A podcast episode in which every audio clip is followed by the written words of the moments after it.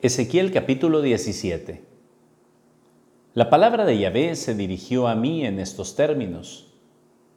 Hijo de hombre, propone un enigma, presenta una parábola a la casa de Israel. Dirás, así dice el Señor Yahvé. El águila grande, de grandes alas, de enorme envergadura, de espeso plumaje abigarrado, vino al Líbano y cortó la cima del cedro, arrancó la punta más alta de sus ramas, la llevó a un país de mercaderes y la colocó en una ciudad de comerciantes. Luego tomó la semilla de la tierra y la puso en un campo de siembra. Junto a una corriente de agua abundante y la colocó como un sauce y brotó, y se hizo una vid desbordante, de pequeña talla, que volvió sus ramas hacia el águila, mientras sus raíces estaban bajo ella. Se hizo una vid, echó cepas y alargó sarmientos. Había otra águila grande, de grandes alas, de abundante plumaje, y he aquí que esta vid tendió sus raíces hacia ella. Hacia ella alargó sus ramas para que la regase desde el terreno donde estaba plantada. En campo fértil, junto a una corriente de agua abundante, estaba plantada para echar ramaje y dar fruto, para hacerse una vid magnífica. Di, así dice el Señor Yahvé prosperará.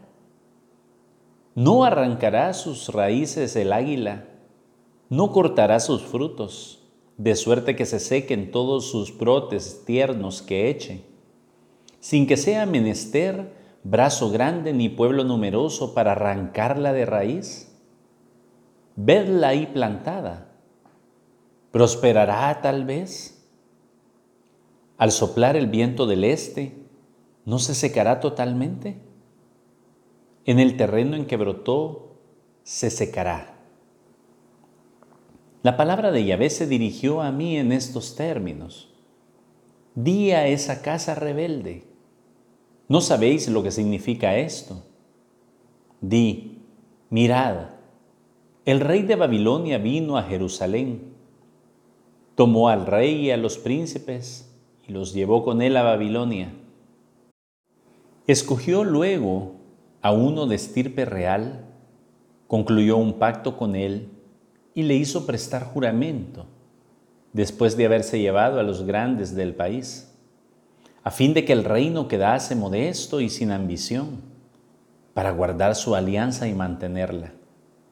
Pero este príncipe se ha rebelado contra él, enviando mensajeros a Egipto en busca de caballos y tropas en gran número ¿Prosperará? ¿Se salvará el que ha hecho esto? ¿Ha roto el pacto y ya va a salvarse?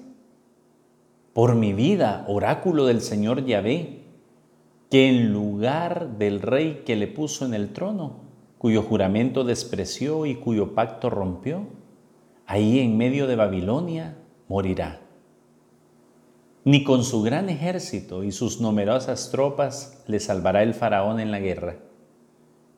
Cuando se levanten terraplenes y se hagan trincheras para exterminar muchas vidas humanas. Ha despreciado el juramento rompiendo el pacto. Aún después de haber dado su mano, ha hecho todo esto. No tendrá remedio.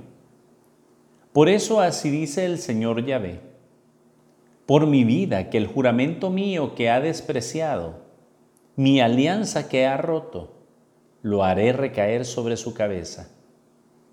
Extenderé mi lazo sobre él y quedará preso en mi red.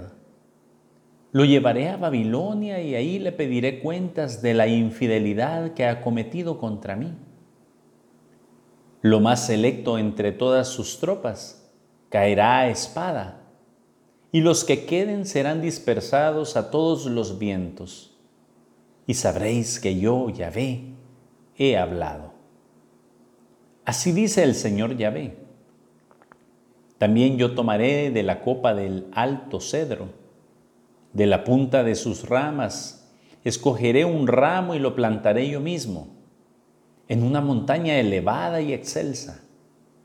En la alta montaña de Israel lo plantaré. Echará ramaje y producirá fruto, y será un cedro magnífico. Debajo de él habitarán toda clase de pájaros, toda clase de aves, morarán a la sombra de sus ramas.